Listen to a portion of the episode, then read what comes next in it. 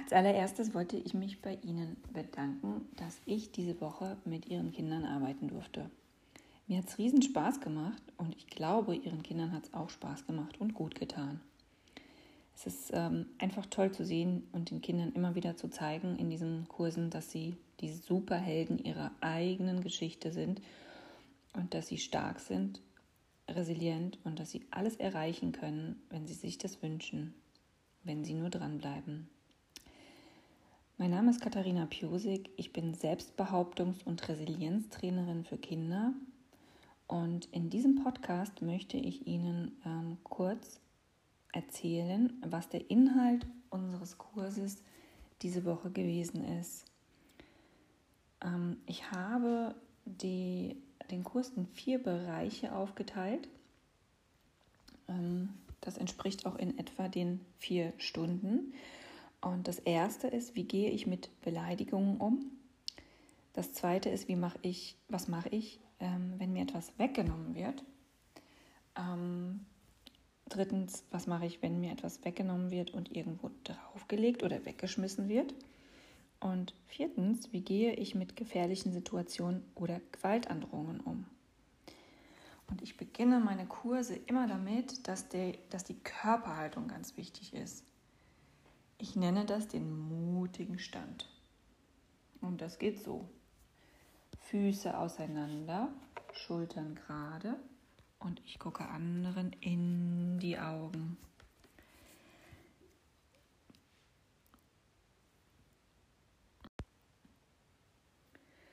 Ja, und ähm, die drei Dinge sind ganz wichtig und das macht so viel aus. Wir fühlen uns gleich ganz anders wenn wir diese mutige Körperhaltung einnehmen. Wir wirken ganz anders nach außen.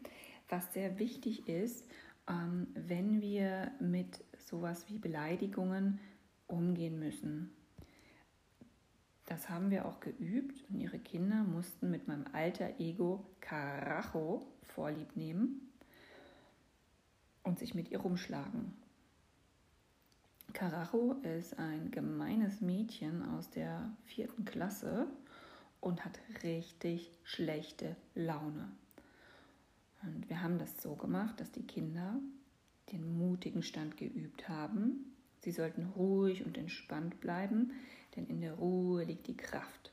Das heißt, ich habe sie als Karacho beleidigt und ihre Kinder sind ruhig und entspannt geblieben, haben sich umgedreht und haben sich die guten Dinge im Leben geholt. Auf dem Schulhof würden sie dann mit ihren Freunden spielen, Schnick, Schnack, Schnuck haben wir als Beispiel gehabt, anstatt mit der blöden, anstatt der blöden Karacho zuzuhören, die ständig beleidigt, ärgert und ausgrenzt. Zusammengefasst kann man sagen, dass Beleidigungen nur eine andere Meinung sind. Und sie sind nicht richtig, also sind sie für mich auch nicht wichtig. Und äh, Beleidigungen sind häufig auch ein Test der ärgernden Kinder, ähm, nach dem Motto, lässt sich das Kind ärgern oder nicht. Wenn es sich ärgern lässt, dann kann ich es ja auch direkt umschubsen und meine ja, Aggressionen gegen das Kind ähm, auslassen. Und ähm, wir haben eben geübt, wie es sich anfühlt, mutig dazustehen. Aber man muss dazu sagen, das habe ich den Kindern auch gesagt, dass auch Mutige geärgert werden. Ja, deshalb gibt es noch weitere Strategien mit ähm, ja, Beleidigung und Ärger und ähm, damit umzugehen, wenn einem was weggenommen wird. Und ähm, was man zu Hause, was wir Eltern zu Hause eben gut üben können, ist, dass wir ähm, ja diese, diese ähm, positive und gerade Körperhaltung ähm, ins Visier nehmen und auch fördern und auch das in die Augen gucken üben. Denn das in die Augen gucken haben die meisten Kinder schon gut gemacht, aber es gab tatsächlich auch Kinder, die eben sich nicht getraut haben, in die Augen zu gucken. Ja? Und es wirkt natürlich ganz anders, wenn man in die Augen guckt. Es wirkt natürlich viel selbstbewusster. Und dieses in die Augen gucken ist ja eigentlich wie ein Trainieren eines Muskels, ähm, um anderen eben in die Augen zu schauen und selbstbewusster zu wirken. Zum anderen, wenn wir das zu Hause üben, ähm, zeigen wir den Kindern ja auch, ähm, ja, ich sehe dich, ja. Wir schauen einander in die Augen, wenn wir uns was mitteilen wollen. Sie erreichen die Kinder automatisch viel besser, wenn wir auf Augenhöhe gehen und ähm, ja, wenn uns etwas wichtig ist, mit dem, dem Kind halt eben mitteilen und auch fragen, okay, was sind deine Bedürfnisse in dem Moment? Ähm, und wir erreichen dadurch, dass wir uns gegenseitig tatsächlich in die Augen gucken, ähm, auch mehr Verständnis und mehr Kooperationsbereitschaft mit den Kindern. Ähm, dass wir eben innehalten und auf Augenhöhe, tatsächlich auf Augenhöhe mit den Kindern sprechen. Was, ähm, ja, ich kenne das aus, aus, meiner, ähm, aus meinem Alltag, was eben auch im Alltag manchmal verloren geht. Ja, wenn man zwischen ähm, Tür und Angel oder wenn man ähm, schnell mal irgendwas ruft, hm, kannst du bitte dies und das machen und das Kind ähm, dann zurückruft, nee, möchte ich jetzt gerade nicht oder habe ich keine Lust drauf. Ähm, genau, und das kann man eben gut üben, auch in dem Zusammenhang mit mutiger Körperhaltung, jemand anderen in die Augen schauen und sich auf Augenhöhe austauschen. Denn wenn man das zu Hause übt, wie es ist, sich tatsächlich auf Augenhöhe auszutauschen, lernt das Kind nicht nur äh, zu Hause, ich werde gesehen, ich werde in meinen Bedürfnissen und Meinungen gesehen und ähm, dann ist es auch kooperationsbereiter und bereiter, ähm, etwas zurückzugeben.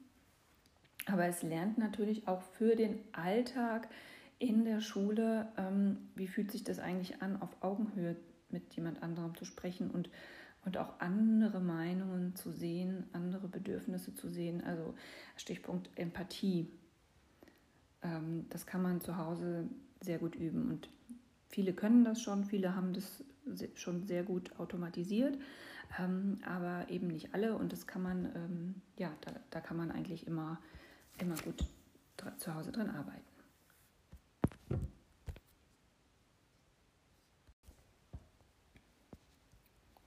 Und ich habe Ihnen veranschaulicht, äh, wie wichtig es ist, sich bewusst für etwas zu entscheiden, was ich möchte und was ich nicht möchte, indem ich Ihnen ähm, einen Scherzartikel in Form eines Kakaofens und äh, auf der anderen Seite ein Geschenk gezeigt habe.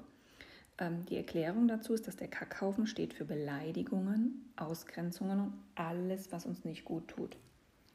Und ich habe gesagt, ähm, nehmt euch das nicht zu Herzen, lasst es nicht an euch ran. Sucht euch lieber die guten Dinge im Leben. Und das sind die Geschenke. Die Geschenke stehen im Leben für Freunde, für die Familie und alles, was ich gut kann und was mir gut tut.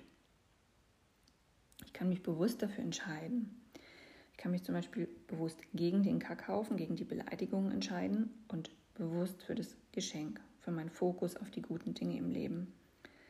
Und deshalb haben wir das eben geübt, wie ich sie beleidigt habe und sie sich bewusst umgedreht haben, ruhig und entspannt geblieben sind und aus der Situation rausgegangen sind.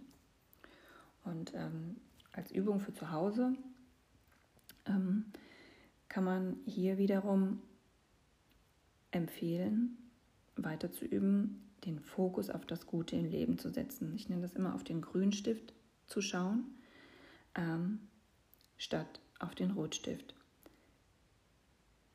Denn wenn das Kind, denn ähm, es ist halt wichtig zu sehen, dass das Kind, nur weil es eine schlechte Note geschrieben hat, ähm, nicht die schlechte Note ist. Also dass man die Differenzierung eben macht, okay, ich sehe, du hast eine schlechte Note ge geschrieben, ähm, aber dann eben auch wieder zu sehen, okay, das ist das System, wir, ähm, wir wissen, wie man mit dem System und mit den Regeln umgeht und gute Noten sind natürlich auch wichtig für, die, für das weitere Vorankommen, aber nur weil es äh, ein paar Mal eine schlechte Note geschrieben hat, wird es in seinem Berufsleben ja nicht scheitern. Und ähm, und dass man da eben sieht, okay, ich sehe deine Stärken, pass auf, du hast in äh, einem Test nicht auf den Rotstift schauen, sondern eben, ha, du hast, in, du hast das und das geschrieben und das ist ja eine fantastische Idee von dir. Du ähm, hast dir ja Gedanken gemacht und das, das und das hast du super gemacht.